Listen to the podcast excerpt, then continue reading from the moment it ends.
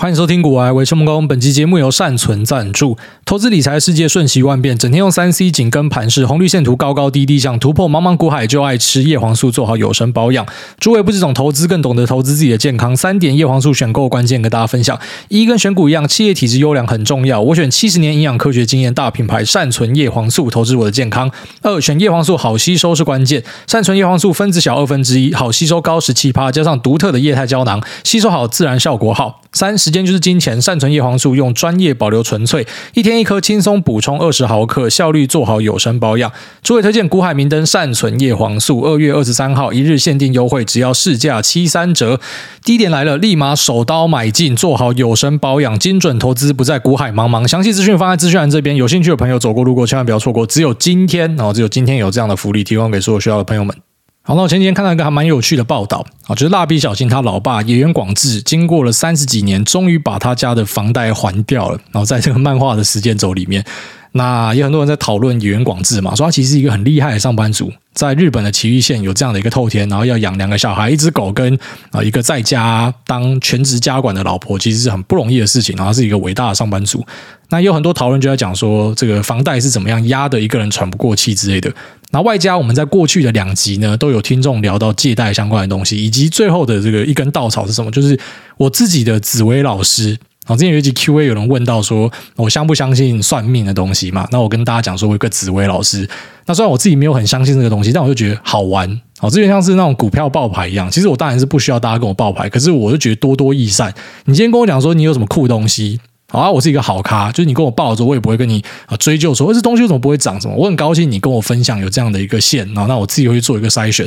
那我觉得我看待这种算命也是一样的道理，就是你跟我讲一些东西，我听了又不伤身嘛。啊，有时候有些东西还真的蛮有趣的，所以我都会去参考，就是啊这个我的算命老师跟我讲的东西，那他也蛮乐意跟我分享一些什么命盘上的啊有趣的事情。这样有时候讲那些东西真的是蛮屌蛮准的。这样，那总之这个老师也跑来问我一件事，他就说。然后，他现在跟他老婆呢，啊，买了一个房子啊，但是他们心里面就在想说，这个房贷的压力还蛮大的啊，所以呢，想要我有没有办法看推一些机会给他们之类，或者说帮忙他们想有没有办法可以呃什么东西可以赚到钱之类，他赶快把这个房贷还掉。然后问我说，是不是应该要赶快把房贷清掉？我就跟他说，干，大妈，你欠银行钱可以不要还就不要还。那他就有点不懂这个意思，我就跟他说明。好，那我觉得这个东西我也可以在节目跟大家讲一下，因为既然刚好有大家都问到这个借贷的东西嘛，所以还蛮值得跟大家讨论一下。那借由这个野原广志的例子呢，我觉得也可以延伸一下，跟大家讲一下我对于呃借贷或者说你借钱去买房、借钱去投资的一些啊基本的看法。所以那时候我是蛮想吐这个算命老师，我我也很常吐他了。我就想说，干你们不是很会算，不是很会归卦，你就归卦一下下一期乐透号码是什么，那钱不就来了？那不然就说你不是会看那个命盘吗？那个命盘如果写说你有个男贵人的话，从现在看到男生就每个上去哈两下；然后如果说你看到的是女贵人的话，从现在看来看阿姨每个都鞠躬哈腰之类的，妈带你飞，阿姨带你发财，我不想努力了。就是我会去电他们，讲说，哎，你不是很会算什么？当然那个老师也跟我讲过说，啊，算自己没有很准啊，我也不想去纠结说，哎，你跟我讲清楚到底怎么样？反正我觉得好玩就好，我只是调侃他，觉得有趣这样。那这种呃看起来是通天听的人哦，他们也是有一些我们这种世俗的烦恼啊，所以呃借这个机会呢，跟大家聊一下，说我对于整个呃借贷的感受以及我对他的认知是什么？那看大家听完之后有没有一些新的想法？好，那首先我们要先厘清的一件事情，也是最重要的东西，就是说你借钱的利息呢，其实它就是资金的成本。就这么简单啊！你不要想说什么啊，我一直付利息给银行，那银行好鸡巴又吃我钱，然后你不能这样想。他借你钱嘛，啊，是不是他就要收回一点成本？所以利率的高与低，就是你资金成本的高与低。那这时候你再把机会成本的要素放进去考量。我举例来说，你今天假设可以贷出一千万，那这个利息呢是一点三一，然后去买一个一千万的房子。那这房子呢，潜在的投报率，啊，居然说你可能是拿去租给别人，那你可能是拿来自住，但是你考量周边房价的一个呃增幅的速度，你就发现说，好，居然说一年可以增长个三到五趴，那我一边借钱的成本是一点三一趴，一边会增长三到五趴，那是不是这个过程之中我就可以套走两趴多？那这两趴多当然还要去扣掉一些啊，可能税费啊，那一些成本的东西。好，但我们先不计嘛。简单来说，就是你可以在这两个利差之间呢赚到钱，所以这就是借贷的本质。当你今天借钱要去买房子，举例说，一样是买这个一千万的房子，可是你今天利息是十趴，那房子呢可能一年只有涨一趴，那你是白痴才会借钱买房子，就这么简单的一个道理。好，现在就是因为在台湾，大家都知道说房子好像只会涨，而且看起来就真的就只会涨。那利息又很低，所以我是白痴，我才不买房。好，这是为什么大家都冲进去买房嘛？那其实在创业也是一样的道理。当你今天发现利息是够低的，那你期待你的生意每年可以为你带来哦，可能十趴的报酬，所以你今天。借一个信贷，就有三趴好了，好，那十趴的报酬算下来，哎，你有一个七趴的利差，所以你是白痴，你才不借。只当然在过程之中，你创业可能也会承担一些风险啊，风险本来就是跟很多获利是一体两面的东西，所以你要先理解第一件事情，就是说啊，资金的成本就等于是利息，利息就等于是资金的成本。那再来呢，就可以去探讨这个本金相关的话题了。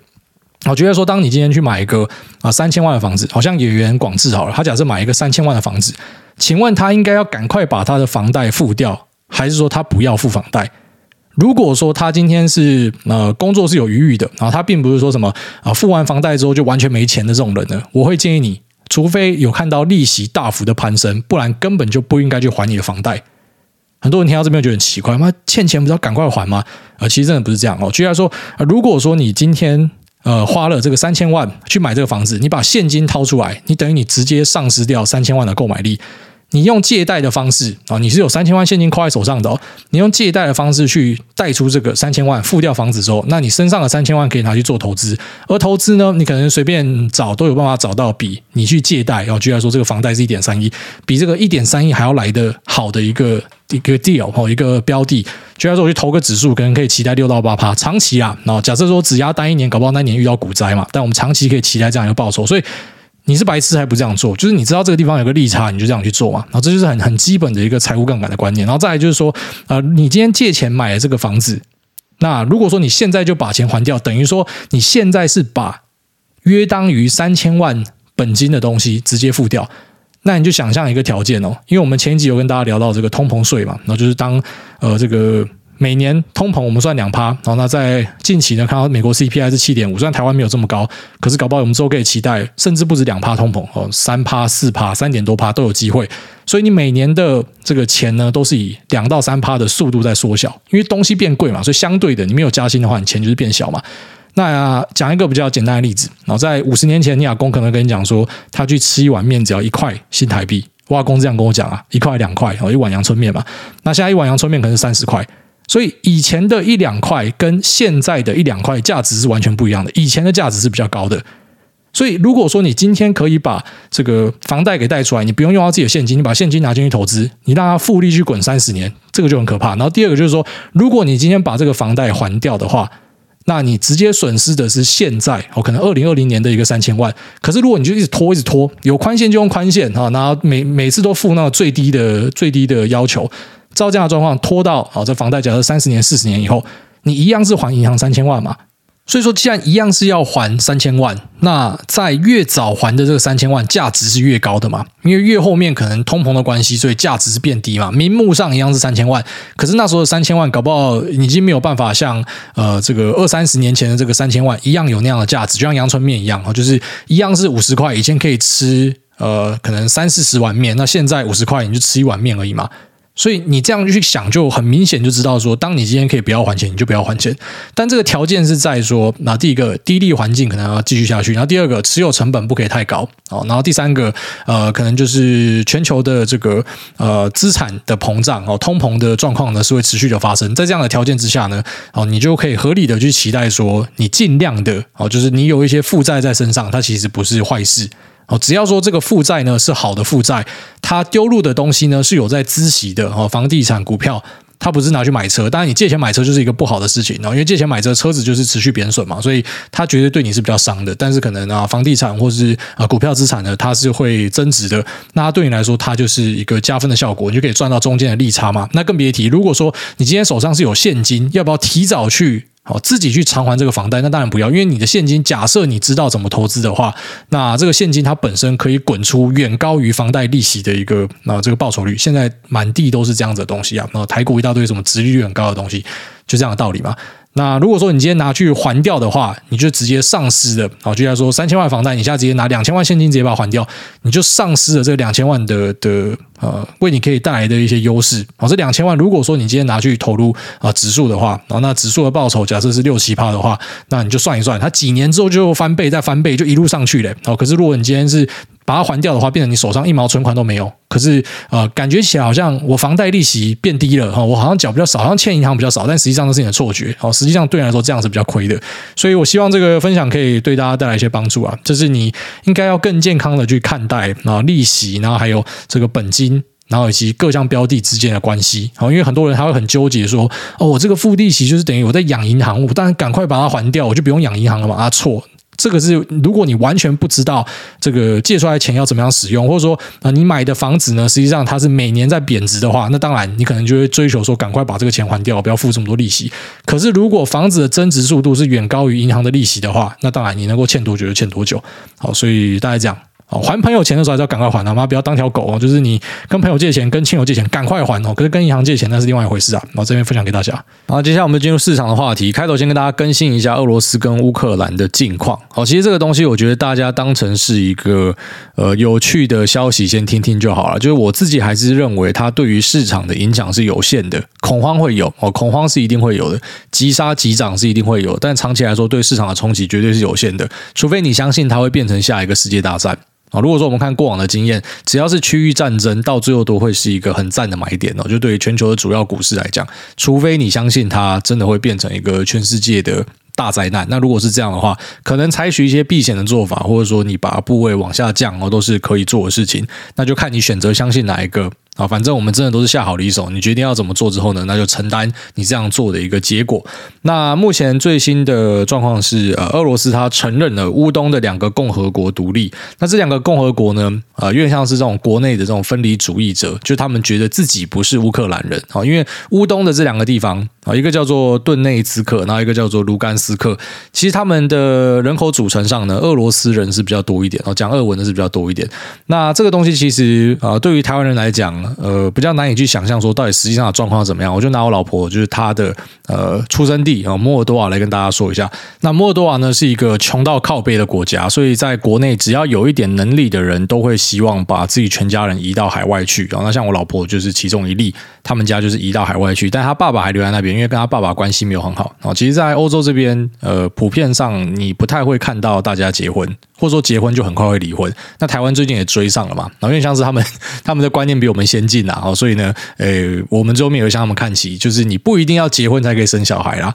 那再就是，呃，可能离婚率也蛮高的，就不会像以前啊，如果我今天嫁给一个人，我就是嫁鸡随鸡，嫁狗随狗，哦，随你老妈。今天只要发现不爽，我就离婚。其实我觉得这是比较健康的一个想法。那爸妈是没有结婚啊，所以呃，搬出去的时候呢，就是以我老婆跟她妈妈这边为主啊。然后她的、这个堂姐呢，他们就是搬到西班牙去，反正有点能力的就会往外跑了。那他们的语言结构是长这样哦，就他老爸这边是讲罗马尼亚文跟莫多瓦文，他们会自称自己是讲摩尔多瓦文，但其实摩尔多瓦文就等于罗马尼亚文，它只是在一些用词上有差距，但他们就把它说成是自己的语言呐。我觉得这个差别有点像是我们一样都是讲中文啊，北京话跟台湾这边我们都讲中文，只是台湾可能讲说我们这个叫台湾话，你那个叫北京话，类似的道理。那在妈妈这边呢是讲俄罗斯文啊，那俄罗斯文跟罗马尼亚文其实是有一定程度的差距的哦。罗马尼亚文是拉丁语系的，那俄罗斯文是斯拉夫语系的。但是呢，可能在摩尔多瓦这边，你会讲俄罗斯文的，你也会讲罗马尼亚文哦，是类似这样一个状况。那他教我老婆就是教俄罗斯文所以我老婆就是觉得俄罗斯文比较好。因为像是你受什么样的教育，你就觉得这个东西是比较好、比较厉害，然后别人讲的那一套呢，就是比较乡巴佬的感觉。但是现在摩尔多瓦其实在推去俄化，或者说很多前苏联国都正在推去俄化，就是我们不要讲俄罗斯的东西，要尽量不要跟它有关。所以呃，可能像罗马尼亚跟呃摩尔多瓦呢，就是讲呃罗马尼亚文或是摩尔多瓦文，就是我们不要再推行俄罗斯文了。那在乌克兰这边，他们也会自称自己是乌克兰语，但是乌克兰语又跟呃，这个俄罗斯文是更接近的哦，比起罗马尼亚文，因为毕竟罗马尼亚文这边是拉丁语系，他们只是可能在同一块土地上讲两种不同的语言。但是乌克兰语呢，它是呃斯拉夫语系，可是呢，它跟俄罗斯文重叠的词汇可能只有五六成，就连现在跟俄罗斯站最近的哦，就一起报队要要撸大家的白俄罗斯，它跟俄罗斯文也大概只有七八成的词汇是共用的哦，所以其实整体的语言上是蛮复杂的。那再就是自我认同的部分，有些人觉得自己是俄罗斯人。有些人觉得自己不是。像我老婆就觉得她自己是偏俄罗斯人哦，但是她爸爸那边就觉得他们不是，就他们就很讨厌俄罗斯人这样，所以会有一些矛盾跟冲突存在。那这也是发生在乌克兰的一个状况，就是在乌东的这些人呢，他们可能觉得自己跟俄罗斯人是比较接近的。我们是讲俄语，我们的祖先是来自于俄国这样，那俄国也是善用这一套呃逻辑，所以呢，就是宣称说呃这边的人是需要被保护的，所以我支持他们独立。那同时呢，他做了一个还蛮奸巧的做法，就是他没有直接去宣战或者怎么样，可是呢，我要去保护啊这些我我宣称他们是独立的这两个国家。那同时呢，呃，我要去做一些人道的救援，我要把部队送进去。那这样的目的其实就是在引战啊。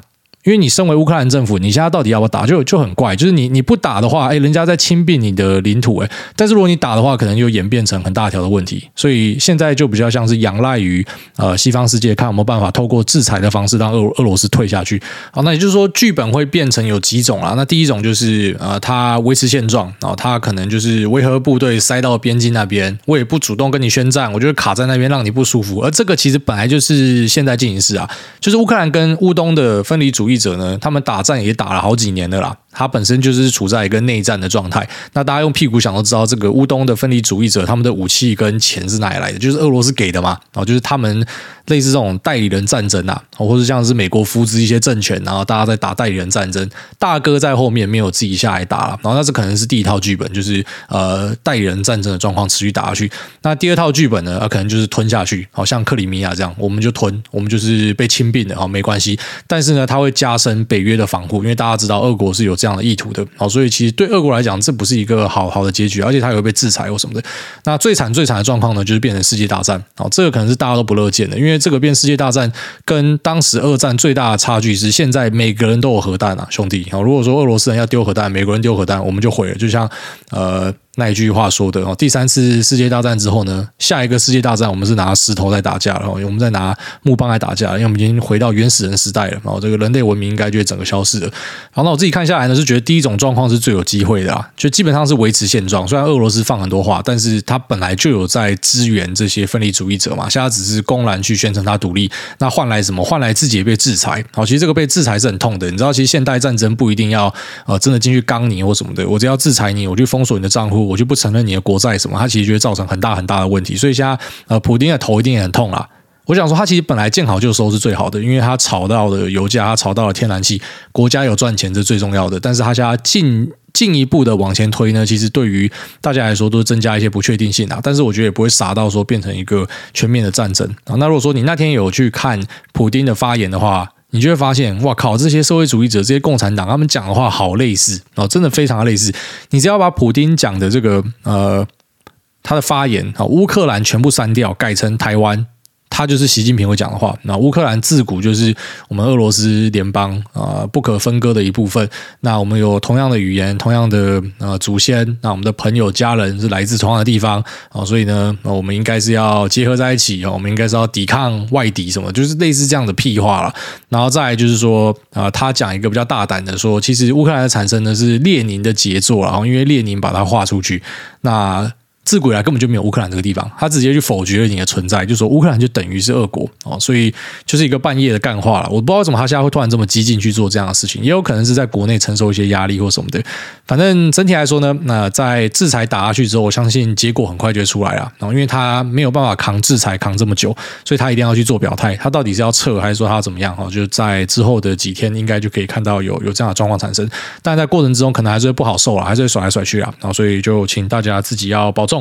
好，接下来我们就来跟大家聊一个新闻哦。这个新闻就是提到说，中国的五 G SoC 的下单量可能会往下缩减，所以会冲击到台湾的 IC 设计业者、跟晶圆代工还有后端的封测。然后这个呃，近期还蛮多人在讨论的。那它的根据呢，是一份 Morgan Stanley 啊大摩的半导体报告。那标题呢是 Smartphone Semis 哦，就是在呃智慧型手机的半导体的一系列的论述。那我们就来跟大家讨论一下，哎，这份报告讲的东西是什么，然后以及我的想法是怎么样。那首先一个前提先讲在前面啊，就是大摩以及很多的外资 sellsai 在这一两年的态度呢，就是比较偏向是啊看多中国跟看空台湾，所以在他们很多的说法上，我觉得大家可以相对的。就是你不用这么认真的去看待它，你可以把它提出来的一些事实，或者说呃一些。这种我们讲说是实际上发生的事情，而不是他的揣测拿来当成自己的参考。但是他对于啊股价的预判或什么，觉得大家看看就好。因为从过去喊到现在，居然说，从去年呃可能二三月开始喊说台湾的 IC 设计不好，哦大 IC 设计一大堆都被他降品，然后再来呢就是到记忆体凛冬，哦然后台积电 dead money。然后成熟的制程可能会有一个呃趋缓，哦，因为可能各地产能开出来。最后面这个我是认同啊，可是前面的三个东西其实我都是不太认同的。IC 设计的部分当然不太认同嘛，哦，就是你除非是只看一两季啊，不然这种东西大长多的到底有什么好讲的？然后再就是记忆体领动哦，记忆体领动那时候被他喊完，真的就有往下跌。但是现在可能很多都涨回来了。那那时候状况是这样，就台湾的老板也很多在抗议嘛，就是说你根本搞不清楚 NOR 跟 NAND 的差别，你也搞不清楚 DRAM 跟 NAND 的差别，你就是把全部都混在一起讲。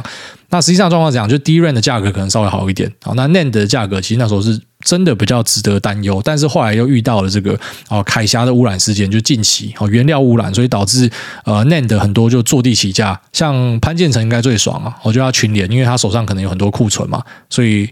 当今天遇到这种，那可能会有缺货的状况产生哦，因为原料受到污染嘛，它就等于啊，我手上有一批便宜的货哦，可以拿出去卖，就可以赚钱这样。那记忆体很多也爬回去原本的高点哦，就是来到原本相对高的位置。那成熟制程这一块我是完全认同啊，哦，就是不是只有大摩这样讲，其实蛮多外资报告都有提到这件事情。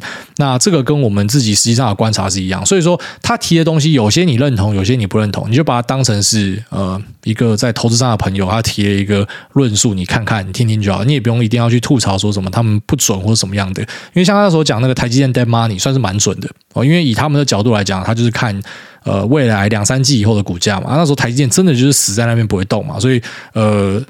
大摩的 credibility 我觉得还是可以啊，只是你要知道说他就是比较唱多中国，所以在短线上啊，你可能可以参考一下，可长线上不是说什么他的报告这样写你就一定要相信他哦。他目前对于台湾的呃这些手机半导体供应链呢，还持续维持 overweight，只剩下两家，就是联发科跟台积电。那联发科呃给出来的目标价差不多是一千三百多，台积电呢目前是给到好像七百多吧。他本来说是 dead money 嘛，之后后来他也上修他的目标价。有些人说这个叫认错，我觉得。算了哦，但是他们的报告，因为毕竟就是可能两三季就发一次，所以他会看比较短一点，哦，所以他可能那时候觉得是 dead money，他现在不觉得，我也不觉得这个是呃不好的事情。好，那除了联发科跟台积电看多之外呢，那其他都是属于比较偏空的部分。那最看空的部分是 Smartphone RF Semis 哦，就是说呃射频元件。那射频元件里面又以宏杰科跟文茂，然后它是放在 under way 这边，就是说呃偏空看待它。那为什么会这样说呢？因为最主要原因还是因为呃目前在供应链的缺货状况之下，其实有很多的网通商品是做不出来的。那你就想宏杰科跟文茂他们是自有产能嘛，所以他们是有办法呃确保这个产能。是无余的，可是其他的料件做不出来，那整体网通设备就出不去。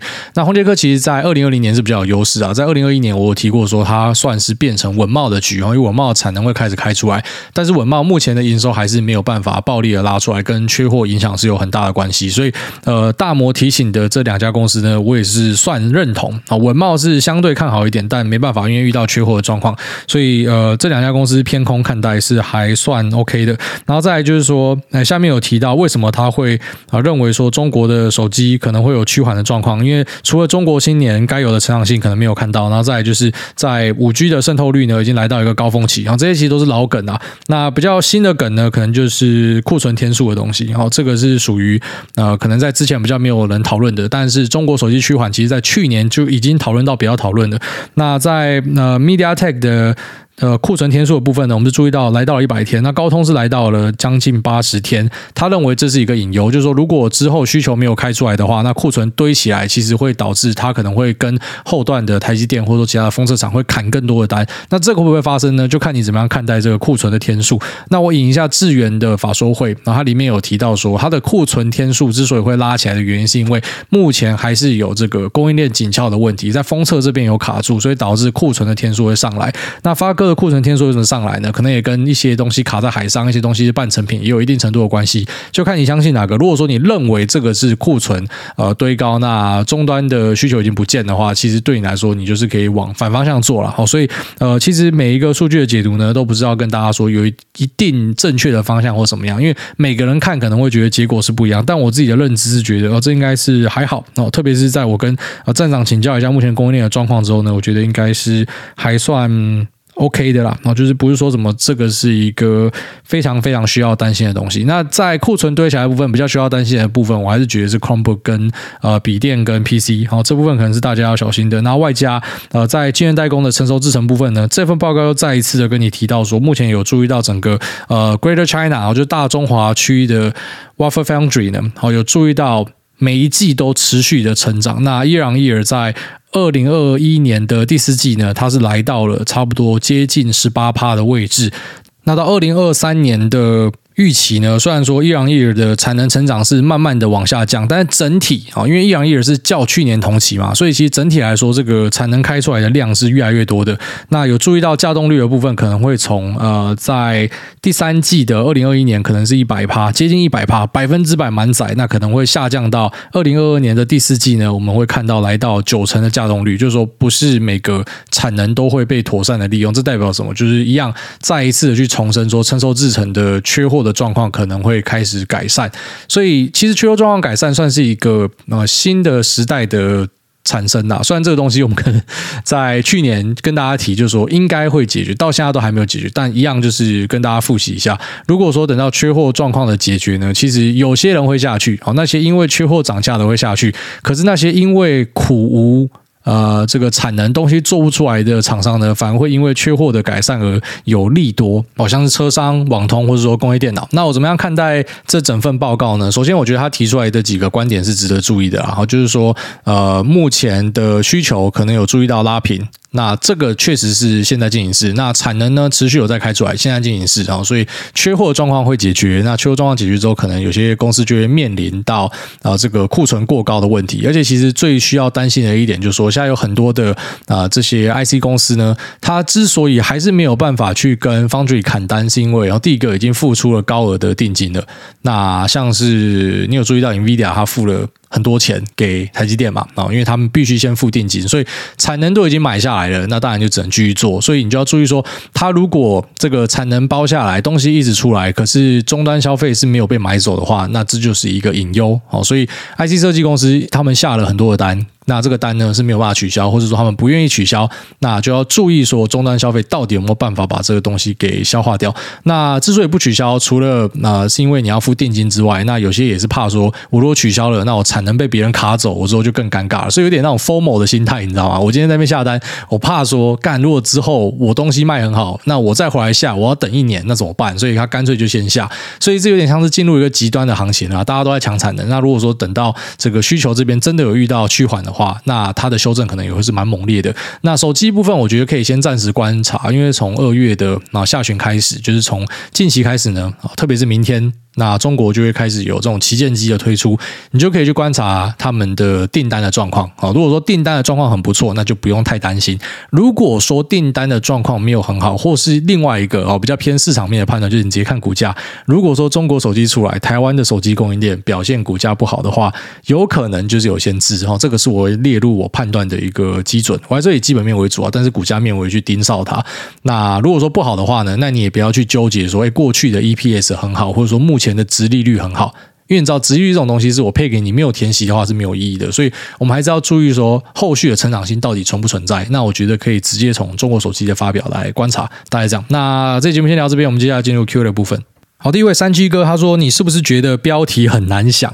没错，就是因为标题很难想，所以我全部放 emoji，而且我发现放 emoji 对于我们的点阅是一点影响都没有，所以就干脆随便乱放就好。那呃，目前观察是最近啊，就最近我们的收听数跟听众数量都来到了新高。明明市场不好，所以代表什么？代表我们一定很多听身体健康的。因为按照惯例啊，因为有些朋友在经营一些股票网站、订阅网站，那他们就会讲说，当今天行情不好的时候，理论上就会掉订阅。哦，因为大多数的散户就是行情好才要做股票嘛，行情不好有低点给你买的时候，赶快卖掉，不要不要玩了，然后等到下次好了再回来追高。大多数人是这样，可是没有想到我们的这个收听数量反而逆势创新高，一大堆听身体健康的啦。那那他说，台大你好，请问台湾的内需产业薪水怎么低的这么变态？幸运的是我自己是科技业，你见识多，像意大利或是西班牙薪水有这么低吗？那另外，请问如果诺亚以后国中被霸凌，你会叫他自己解决，还是去学校找对方算账呢？感谢回复。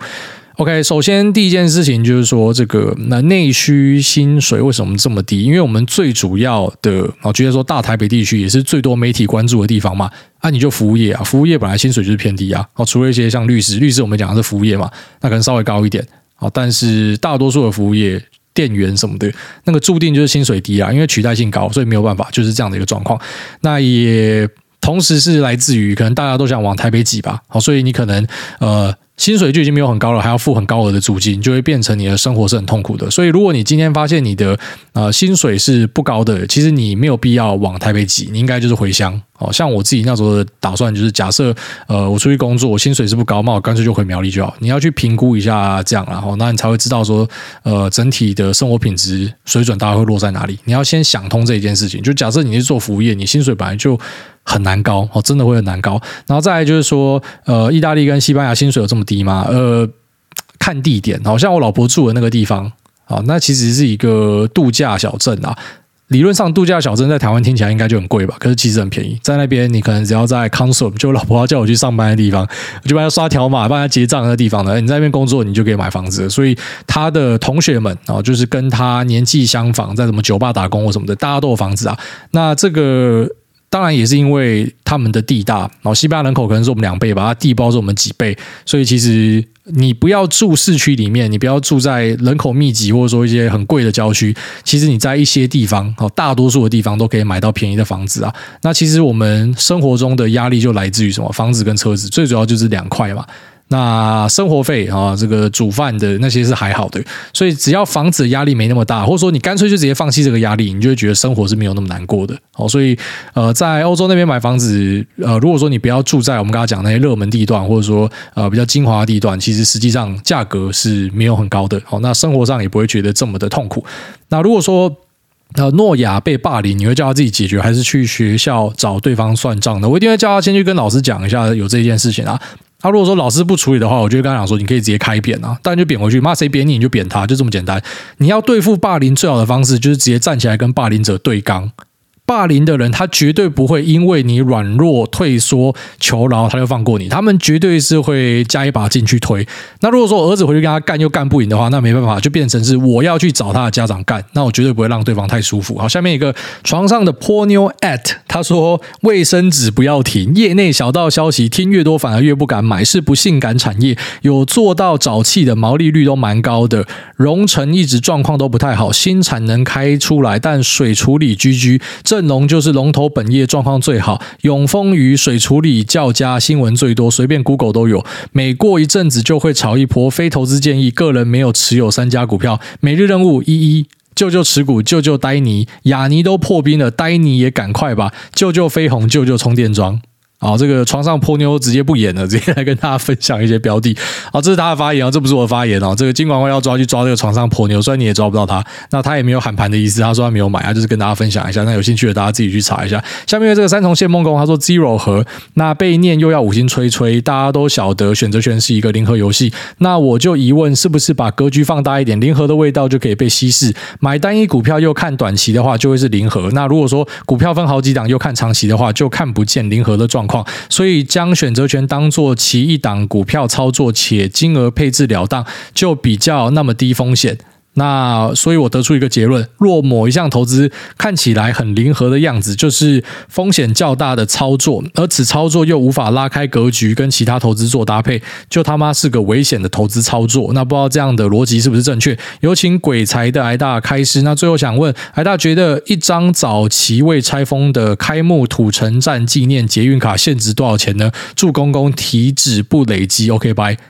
妈，你要送我都不要。然后他讲说，呃，这个零和是怎么样？其实对，没错。如果你把格局放大，就不是零和了。如果我们今天讲说，我们两个在期货里面对刚，因为我卖的合约就是你买的合约嘛，零和没错。但如果我今天是持有现货，我持有台积电现货，然后我去啊、期货这边。那卖出一个合约，我是要做对冲的目的。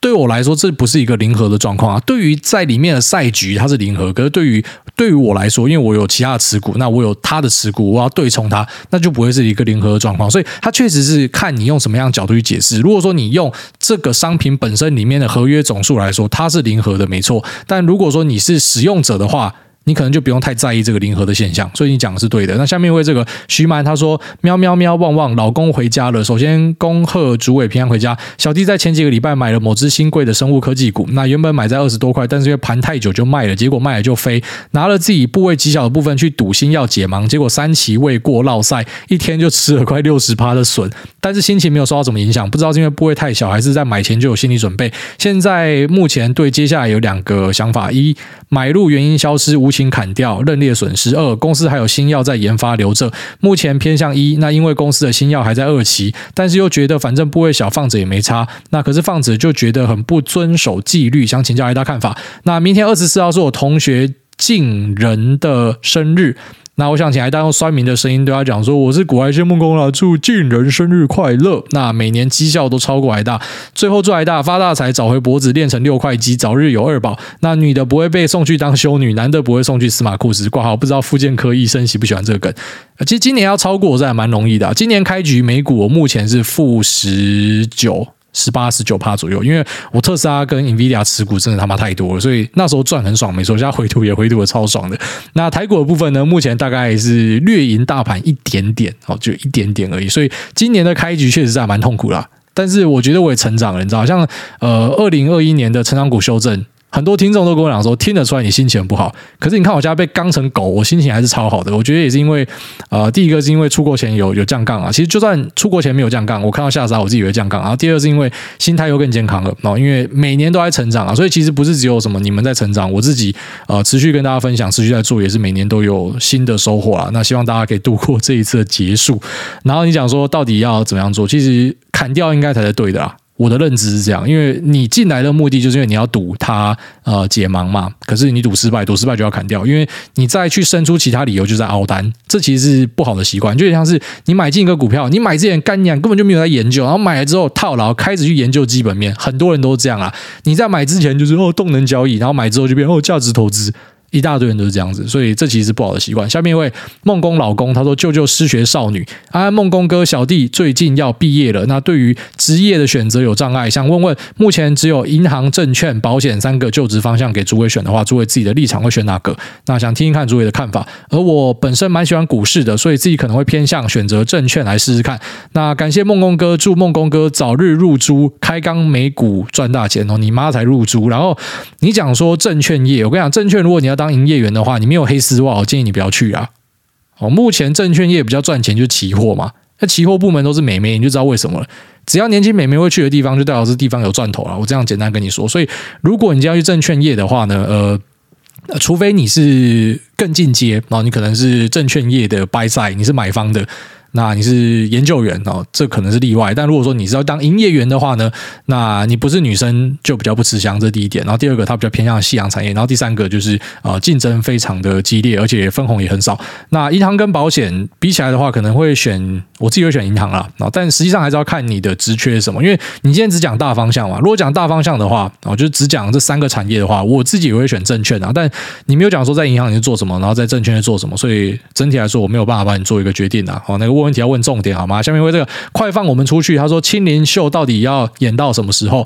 来到听完来大的返国病房开箱后有感，因为工作的关系，在疫情期间仍然要到美国跟欧洲出差。那最近半年完全可以亲身体会台湾媒体所形容的疫情崩溃的其他已发展国家有多可怕，真的是正常又自由的可怕，几乎都已经回到疫情之前的正常生活，完全和现在台湾是平行时空不一样的世界。除了欧洲、美国之外，甚至比较保守的亚太国家，像是澳洲、日韩等国。国都已经取消或是降低边境管制，那新闻上也已经很少出现确诊人数的追踪，只关注在重症率和死亡率。反观完全接种率超过七十五八的台湾，每天还在开记者会，精准疫调几人确诊，那或是像。让挨大一样的无症状的人搭救护车往负压隔离病房，对于医护以及医疗人员都是沉重又无谓的负担。那未来不可能清零，这已经是举世同意的事实。但上至 CDC，下至地方政府的每日记者会，无不把握这个舞台继续表演谁更会狂烈，谁更会清零。现在又以更高的疫苗接种率来当做开放边境的条件，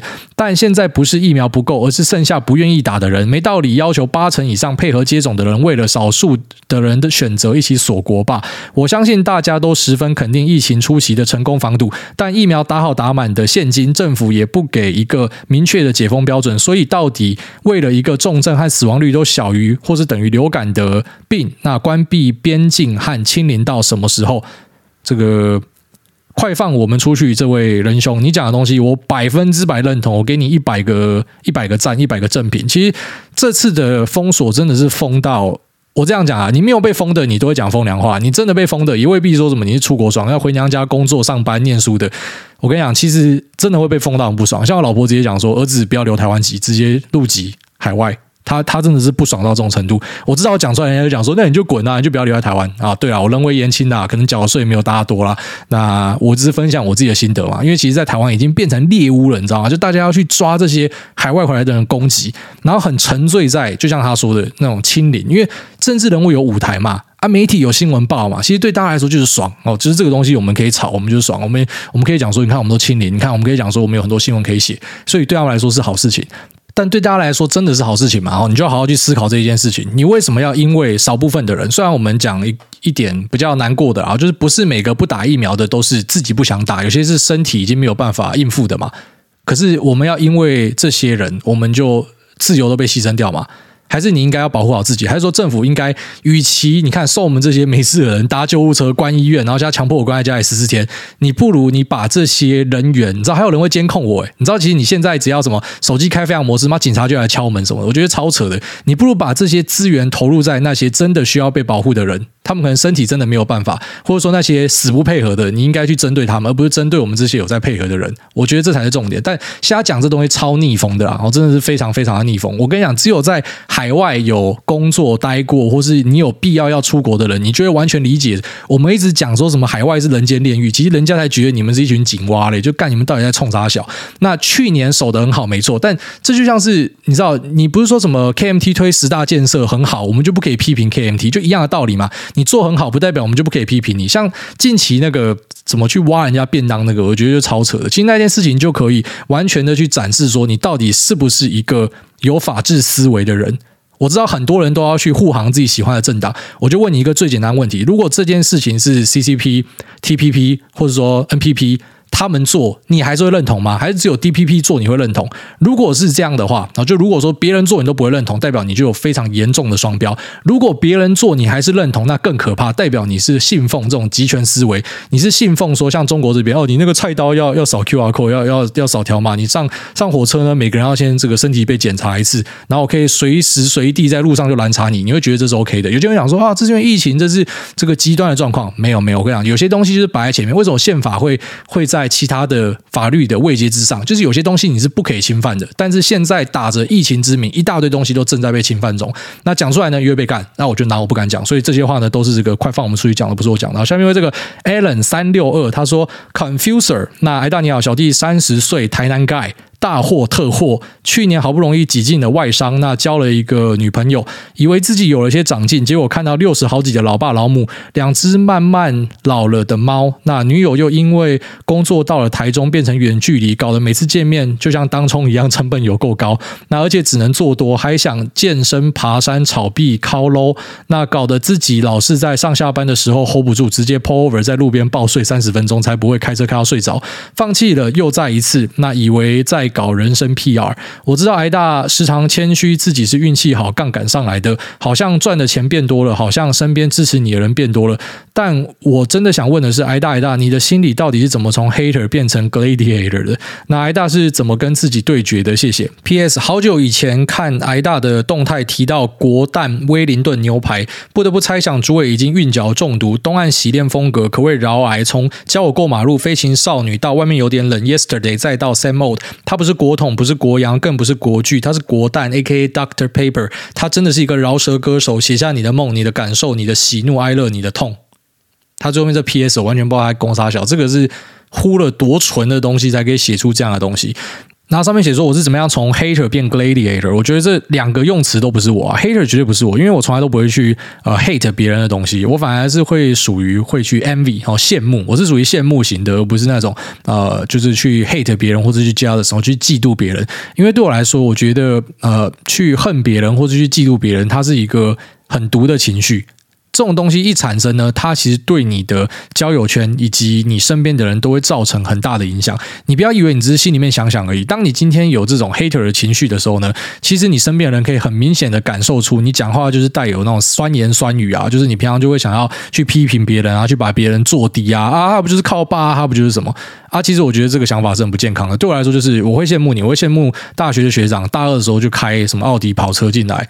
那我会去看他的脸书，看他 Instagram，我光是看我会觉得很爽。那我会觉得有一天我也希望可以像他这样子，但是我不会觉得哦，看到是他爸爸很有钱，然后就说他不就靠爸，我不会有这种想法，我只会去羡慕人家而已。然后现在可能也比较不会去羡慕人家了，因为就觉得好像已经没有什么东西特别重要了。然后再来就是 gladiator，gladiator 就是一个斗士，一个这种角斗士，罗马罗马角斗士，这是什么意思？这是说很很那种坚毅。坚毅勇敢嘛之类的，我确实是还蛮蛮硬的啊，就是我我在很多事情上我会跟你硬拼硬干那种，就是我不会退啦。那如果你说是很有勇气，会一直去冲锋陷阵，又还好，因为我蛮懒的，我就是整天都待在家里。我会喜欢找一个最适解、最佳解。我不是那一种觉得我一定要很勇敢的一直去尝试不一样的东西。我反而觉得我把我会的东西做好，然后我可以有一个稳定舒服的生活是蛮重要的。所以这两个用词都不是我啊。然后再来就讲说，呃，什么。钱赚的变多了，好像身边支持的人变多了，然后谦虚什么什么的。呃，赚的钱是确实从以前到现在都是一路在增加啦。那身边支持的人变多，这我不太确定啊，因为有时候讲一些东西还是冒犯到一些听众或什么的嘛。那像近期就有人问我，就想说，诶，那个脸书到底要怎么样经营？你写什么样的内容才可以去有比较好的触及率？我这边跟大家讲，我从来都没有去看过我的文章有多少触及率，因为我根本就不在意多少人看过这个东西。像我刚刚在前面提到说什么，我们的这个节目收听数量创新高，那只是刚好我点到看到而已，不然其实我本身也是不太在意这样的东西，因为我觉得那种东西来很快，它去也很快。所以为什么我们要去做这种创作，或者说我们要去分享，然后跟大家讨论，为什么会有一个社群的产生？其实最核心还是就是你自己要很爽。如果说你要去迎合别人的话，你你是不可能把事情做好的。那为什么我一直讲说是运气，然后你讲说是谦虚，其实根本就不是。不是我谦虚或什么，因为真的就是运气。你知道为什么我会有这样的想法吗？因为我从以前到现在，我都在做一模一样的事情，我并没有因为说什么有点知名度之后开始做不一样的事情，我还是一样在做股票，我还是一样会在脸书上发废文，我还是一样有时候会发一些所谓的政治不正确、批评朝廷会被杀头的文，我还是在做一样的事情。可是呢，我以前做这样的事情，我只有十个赞；我做家，我现在做这样的事情，有时候会有两三千个赞，我根本就不知道到底发生什么事情。我还是在讲一样的股票，可是以前我讲股票，我妈听一听就讲说啊，好了好了，你做你的就好。可是我现在讲股票，有有人要听，有二十二十三十万的人要听。虽然他也不一定要听股票，但是我根本就不知道差别在哪。我都是在做一样的事情，所以我真的觉得就是运气啊。那我相信大多数人应该也是有一样的认知，就是我们只是在做我们喜欢做的事情，然后可能刚好就这样了。所以并不是说什么呃谦虚啊或什么的，因为就很难说。就是因为你看过很多这样的东西，所以你会知道呃。我们真的能做的就是你顾好自己的生活，然后你维持自己的身体健康，你维持自己的心态是乐观，然后是开心的就好了。其他东西会来多少，大家会不会喜欢你，那根本就不是你可以解决的。我当然也有可能会因为有一天可能惹到一些，举例说像国外的那些 woke kids 啊，觉醒青年啊，你不小心讲到某个东西触犯了他们，然后之后他们就要取消你。我我有一天也可能会被取消。我老婆很常跟我讲说，我的一些想法会导致我被取消。我想说，我被取消就被取消啊！我在被取消之前，我还先干你全家啊！我们生活不就这样？好，那今天就这么结束，拜拜。